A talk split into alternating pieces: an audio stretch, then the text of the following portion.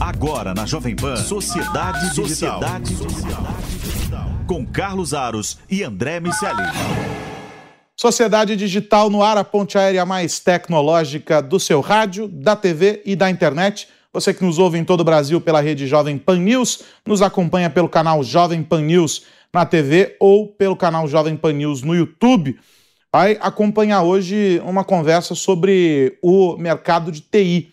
Faltam profissionais e isso tem levado as empresas a desenvolverem soluções dentro de casa, em parceria com instituições de ensino muitas vezes, para conseguir capacitar, formar profissionais de TI que atendam às demandas do mercado e preencham as vagas que estão em aberto. Para que esses negócios todos possam crescer, é preciso gente com conhecimento em tecnologia, em diferentes áreas da tecnologia, para fazer com que a evolução aconteça. A gente vai discutir isso e muito mais no Sociedade Digital de hoje. E como sempre, nessa ponte aérea, meu parceiro André Miceli, direto do Rio de Janeiro. Tudo bem, meu velho?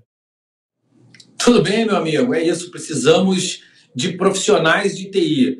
Temos vagas não preenchíveis de um lado, pessoas não empregáveis do outro, mas falta interesse pela formação tecnológica, falta uma base matemática que até viabiliza esse interesse e, consequentemente, isso tudo gera um problema muito sério para o mercado e, no fim da linha, para o nosso país. A gente vai discutir esse assunto hoje aqui à luz de uma iniciativa promovida uh, por uma empresa de tecnologia e que está sofrendo com essa demanda, ou seja, há aí um, um, problema batendo na porta e eles não ficaram esperando que a solução viesse uh, de outro mundo. Estão resolvendo dentro de casa isso tudo e ainda vão beneficiar uh, sem dúvida nenhuma, uma porção de pessoas que vão ser capacitadas e a gente vai investigar melhor essa história aqui hoje. Mas o grande ponto é que os números falam por si só. A Brascom, que é a entidade que representa o setor, estima que até lá 2024, 2025, a demanda anual por profissionais de TI vai ficar na casa dos 70 mil postos. A gente não vai ter 70 mil profissionais chegando anualmente com a qualidade que o mercado precisa. É importante frisar essa frase, hein? Com a qualidade que o mercado precisa para atender todas essas, essas vagas que estarão uh, em aberto. E aí, claro, essa, esse é um desafio que precisa ser combatido hoje, para que a solução comece a chegar.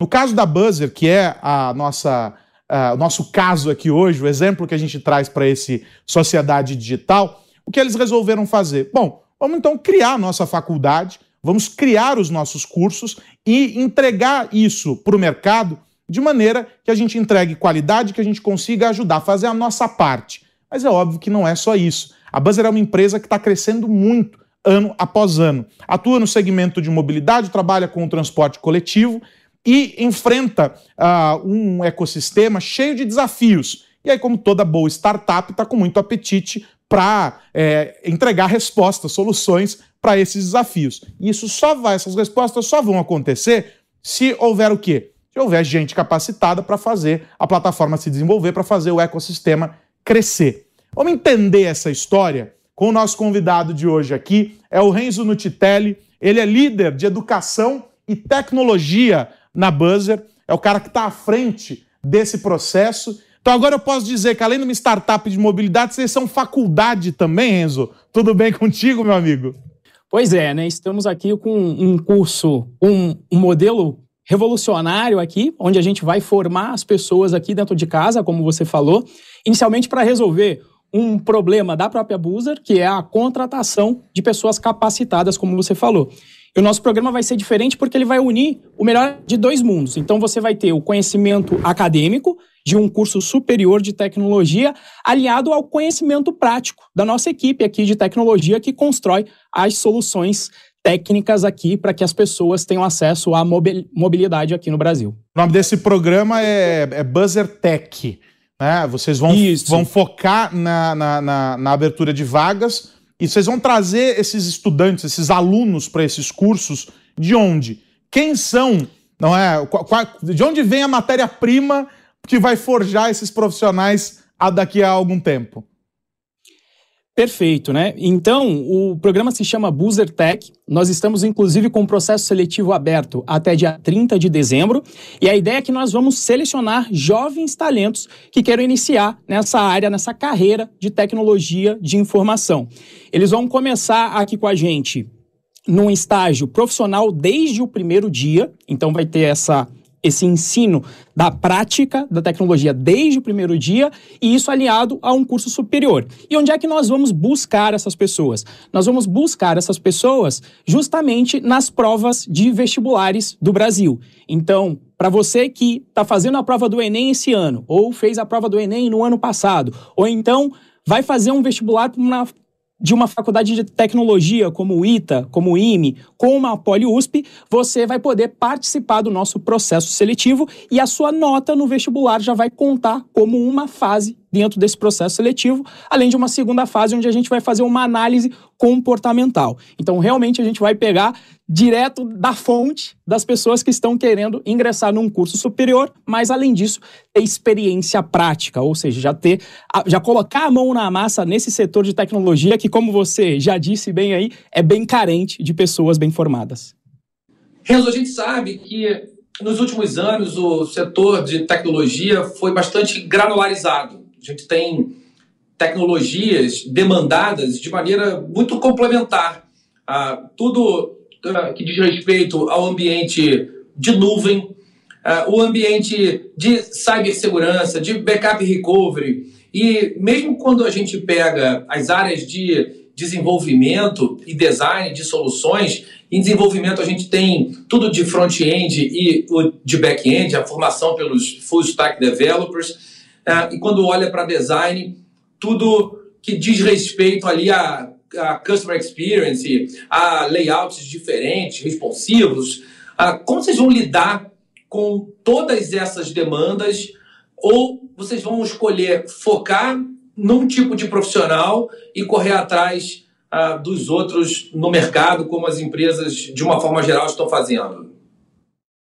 É, nós estamos sempre contratando, né? Que fique aqui já claro, nós contratamos pessoas também com experiência de mercado e na formação, o perfil que a gente vai buscar é justamente o perfil de uma pessoa que quer estudar de maneira mais completa, como você bem disse né? aí, né? O tal do full stack developer, ou seja, o desenvolvedor que consegue jogar em várias áreas. Então a gente vai dar essa formação tanto na área de back-end, quanto na área de back-end, a área de programação dos nossos servidores, depois na área de front-end, que é para quem já mexe mais com as interfaces, ou seja, as telas dos nossos aplicativos, também na área de operação, que é quem monitora todo o nosso parque de servidores, o nosso parque de infraestrutura, e também na área de dados. E justamente para ter esse conhecimento mais completo, que a gente acredita nesse formato de ter o conhecimento é, conceitual que a gente aprende nos cursos superiores e que os participantes do programa do Buzetec vão ter, mas também com esse conhecimento prático do dia a dia com quem está fazendo a tecnologia acontecer.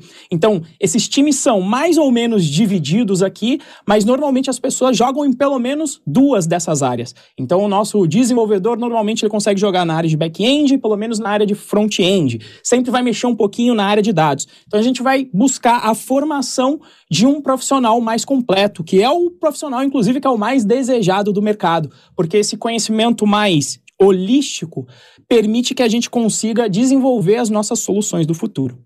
O que você tem percebido, do que você tem visto como é, problemas nesse, nesse processo, além dessas duas, quais seriam as outras deficiências que levam é, a um estado como esse em que a gente tem um, uma quantidade insuficiente de profissionais capacitados no mercado para atender a demanda de empresas, por exemplo, como a Boozer. Perfeito, né? Com relação a estudo, é por isso que a gente vai buscar é, jovens talentos com alto potencial dentro dos melhores vestibulares do Brasil, como o IME, como o ITA, e a gente vai fazer um programa realmente diferenciado. Quem vier para o programa realmente vai ter que estudar bastante para conseguir chegar no nível de conseguir desenvolver as soluções necessárias aqui para dentro da Buzer. Agora, uma coisa que agrava esse mercado não é só uma questão de preparação. Para mim, existem dois fatores para o mercado estar chegando nesse nível em que você não encontra mais mão de obra qualificada. E são dois fatores. O primeiro dele o primeiro deles é que, com a pandemia, o trabalho remoto, que já existia com muita força no nosso setor de tecnologia, ele ganhou ainda mais força, porque aquelas empresas que ainda resistiam e não deixavam que o seu trabalhador, o seu programador, ficasse programando de casa ou de qualquer lugar do mundo, basicamente essas empresas tiveram que se adequar por conta das exigências da pandemia. E quando isso acontece, acontece não só no Brasil, mas acontece no mundo inteiro.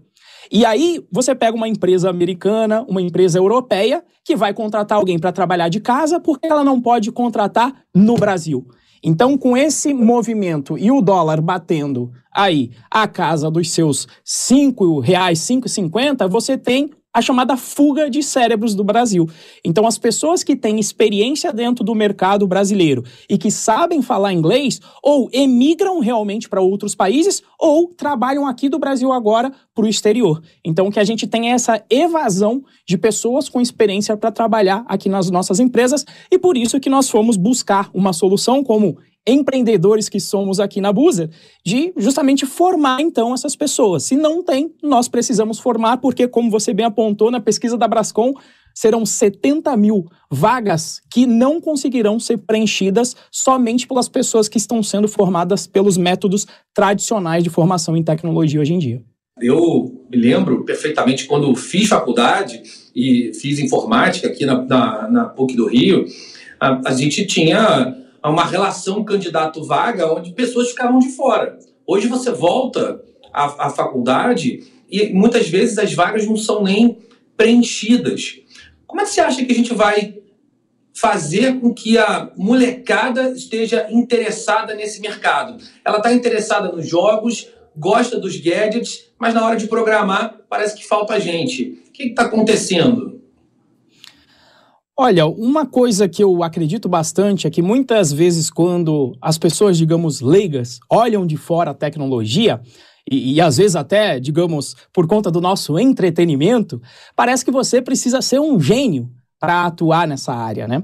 E na minha visão, já dando aula há 10 anos de tecnologia, na minha visão, você não precisa ser um gênio para atuar na área de tecnologia. O que você vai precisa realmente é de disciplina para estudar todo santo dia um pouquinho. Na nossa carreira de tecnologia, ela não permite que você pare de estudar nunca. Mas não significa que você precisa ser um gênio da programação, um gênio da matemática para conseguir atuar na área de tecnologia. Nós temos aqui diversos setores, como por exemplo a área de back-end, ou perdão, a área de front-end, que às vezes tem muito mais a ver com a questão de organização e visão artística na hora de produzir uma interface, questão de empatia com o usuário para entender qual que vai ser a interface que vai ser mais fácil para o usuário é, utilizar, do que um conhecimento simplesmente matemático.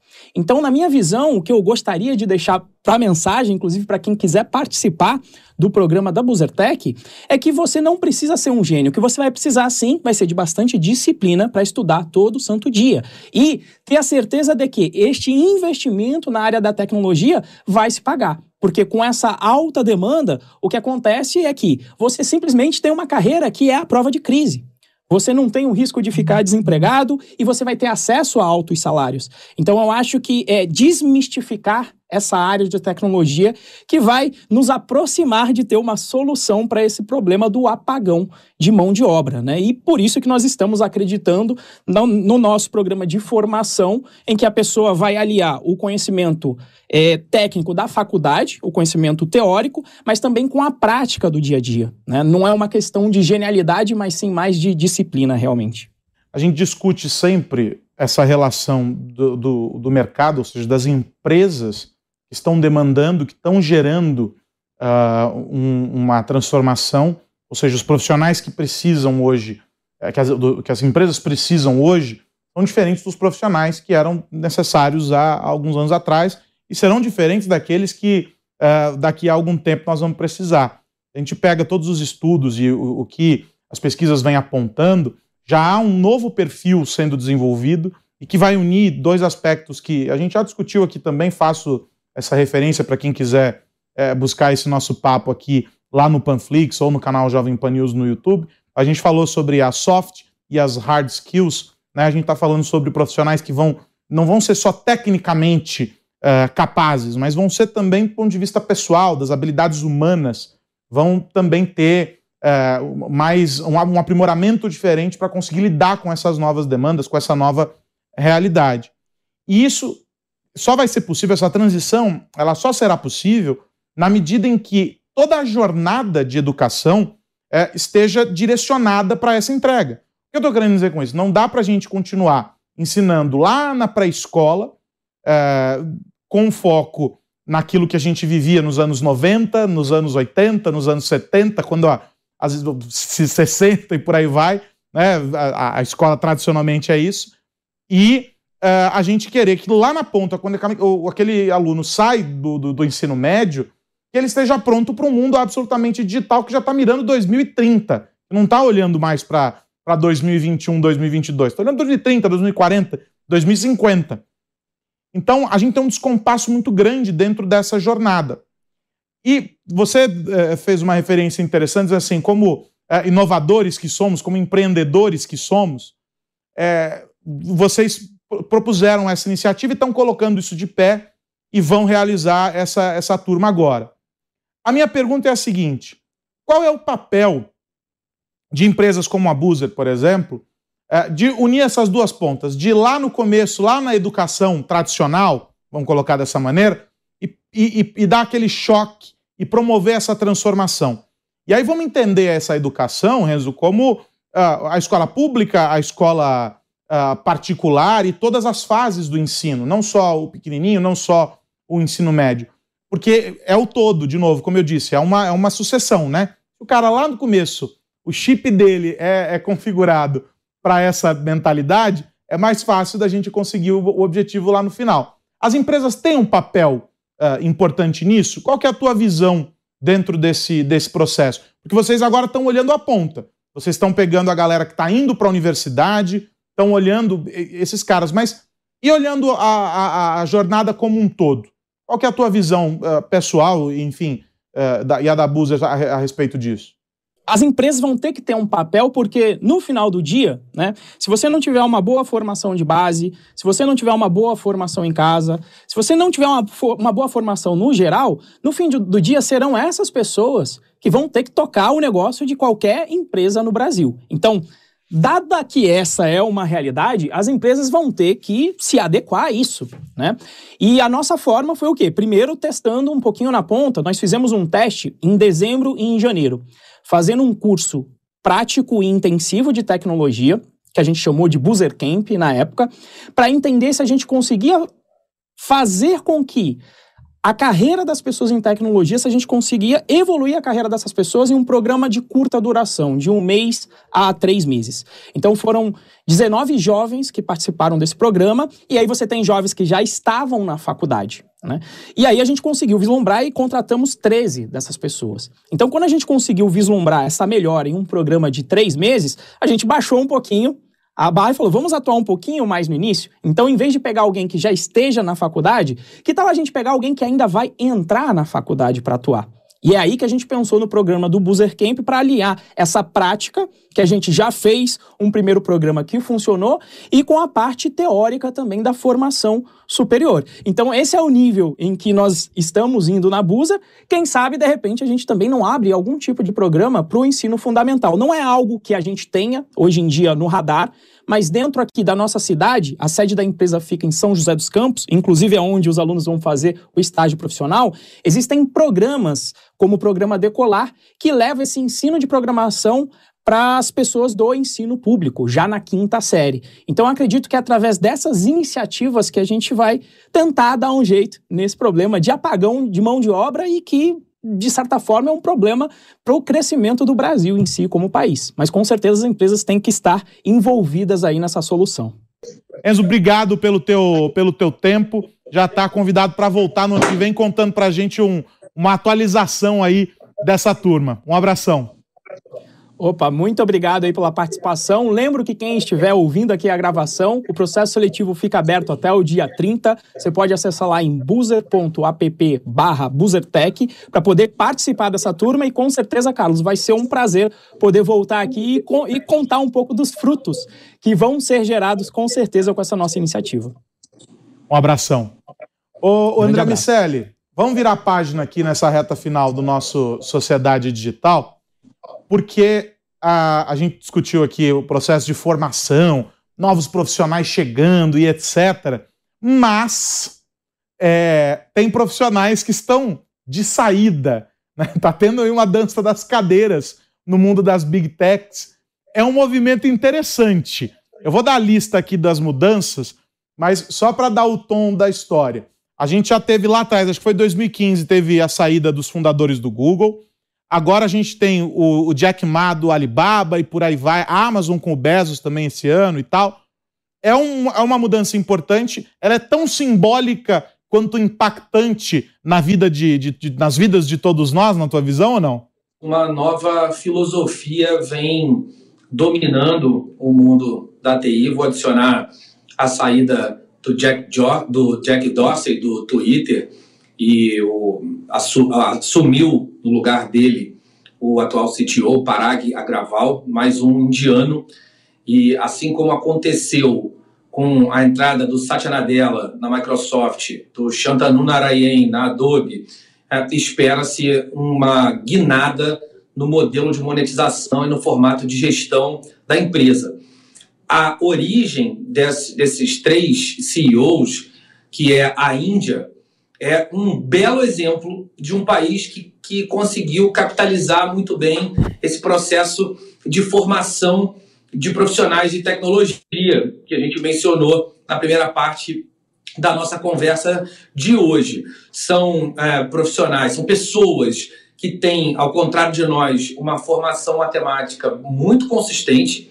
Né? Afinal de contas, foram eles os inventores do zero ah, então, há muito tempo, a Índia é um celeiro de pensamento matemático e agora isso vem se revertendo no controle de algumas das principais empresas de tecnologia do mundo. É, essa nova filosofia é mais desvinculada da imagem do empreendedor, fundador, o cara que saiu da garagem, que levou a empresa até um determinado ponto, mas depois ou começou a andar de lado ou simplesmente cansou. Carlos Aros. Ser bilionário cansa e abre espaço para que um pensamento novo refrigere a sua própria companhia. Assim você pode pensar em novos negócios, como fez inclusive o Elon Musk, que está ali empreendendo em diversas áreas, mas que em um determinado momento também saiu da empresa que fundou uh, após se tornar bilionário e alguém a, a tocou de ali, eh, de, de, desse momento em diante. E esses, esses, esses movimentos vão, vão se repetindo. É, montar uma empresa, abrir o capital, é, manter-se vivo nessa briga é bastante cansativo. E chega um momento que eu imagino que é, essas pessoas precisem de novos desafios ou que, no mínimo, se não forem buscar novos, já estão cansados dos atuais e podem se dar ao luxo de virar a chave. Eu vou dar a lista aqui do, dessas mudanças recentes, você citou uh, o Jack Dorsey do Twitter, é talvez o mais recente. Teve uh, o, o Jack Ma, que deixou o cargo do Alibaba lá atrás também, em 2013, 14. O Bezos, que esse ano, na metade do ano, também deixou oficialmente a posição de CEO e ficou no conselho, são várias empresas ali debaixo do guarda-chuva dele. O o fundador da ByteDance, que para quem não sabe é a empresa dona do TikTok, o chinês Zhang Yimin, ele anunciou que, que deixaria uh, o cargo, mas aí voltou atrás também, é um momento super estratégico agora uh, ah, para o TikTok. Eu falei já 2015, o Larry Page e o, o Brin do Google também deixaram. Os fundadores do Instagram em 2018 estavam deixando uh, o, o cargo, e aí de lá para cá assumiu uma gestão completamente diferente, toda ligada ao Mark Zuckerberg. Uh, na Microsoft, a gente teve a, a transição simbólica, primeiro do Gates para o Steve Ballmer e do Ballmer para o Satya Nadella, ou seja, estamos no segundo uh, CEO depois do fundador. Uh, na Netflix também teve mudança, o, o Hastings também ali é, teve uma dança nas cadeiras, ou seja, é, há um espaço, eu discordo de você em um único aspecto, uh, de que eles não estão cansados de serem bilionários, só estão ganhando fôlego para conseguir chegar no trilhão. É, eu acho que é sair da linha de frente para poder se dedicar a outros negócios, porque ser bilionário não deve cansar. Eu, eu aposto com você que se quiser me deixar bilionário um dia, eu faço essa, esse teste e te conto depois, mas duvido que seja o cansaço do bilhão. Agora, de todo modo, tem uma mudança importante aí nas estratégias de negócio. Vou pegar a Microsoft como, como exemplo, e eu acho que foi essa a grande transição. A Microsoft vinha num processo de, de lentidão uh, com, sob a gestão Balmer. A grande virada, a grande guinada da empresa para ser o que nós uh, assistimos hoje como Microsoft se deu com o Satya Nadella e todo o direcionamento dele para cloud computing, para nuvem, né? os produtos que ele modelou, a, a, reorganização da empresa. Então, isso teve, teve um impacto importante. O próprio Google, que se reorganizou como empresa, mudando ali o nome, Alphabet agora é a empresa, o Google é uma das empresas dentro desse grupo. Então, tem mudanças importantes. Falta um CEO uh, ah, abandonar o posto, me parece que esse não está tão disposto a fazer isso, para que essa mudança seja tão emblemática quanto parece ser. Ele é o Mark Zuckerberg. Há muita pressão para que ele deixe o cargo, para que os diretores assumam, uma outra figura assuma no lugar dele, porque ele sim está extremamente ligado, muito conectado à empresa, uh, mas não sei se ele está disposto a fazer essa mudança agora é, o Facebook é muito personalista, muito ligado à imagem uh, do Mark Zuckerberg. A ver como fica essa questão. Nessa dança das cadeiras, a gente só fica vendo quem é o próximo trilionário. Quem sabe na semana que vem a gente descobre qual é o próximo fundador de Big Tech que alcançou o trilhão com a mais nova empreitada. Semana que vem tem mais. Um abraço. É isso, meu amigo. É claro que é, eu, eu estava brincando com o ser bilionário, não é o ser bilionário que cansa, mas é ser é, se manter bilionário, se manter à frente de uma empresa, encarando todos esses desgastes, é, é, é extremamente difícil. E em um determinado momento, eles entenderam que o melhor para a empresa é que ela seguisse sozinha. Em um determinado momento, foi o conselho que entendeu isso, como foi com o Steve Jobs na, na Apple. Depois ele voltou e botou a empresa de cabeça para baixo de novo é, é muito interessante, de fato, ver esses movimentos, porque a gente vai ali ah, tentando ler a cabeça das pessoas que conduzem as empresas de tecnologia e que, no final das contas, ajudam a moldar a nossa sociedade, meu amigo. Um abraço para você e para todo mundo que nos ouve ver. Um abração e para você que nos acompanhou até aqui, na semana que vem o Sociedade Digital volta, mas se você quiser rever esse programa ou se chegou no meio do caminho e quiser assistir o programa inteiro é só acessar o Panflix ou o canal Jovem Pan News lá no YouTube. Na semana que vem tem mais Sociedade Digital discutindo os impactos da tecnologia no seu dia a dia. Um grande abraço. Tchau, tchau. Você ouviu Sociedade Digital com Carlos Aros e André Miscelli. Realização Jovem Pan News.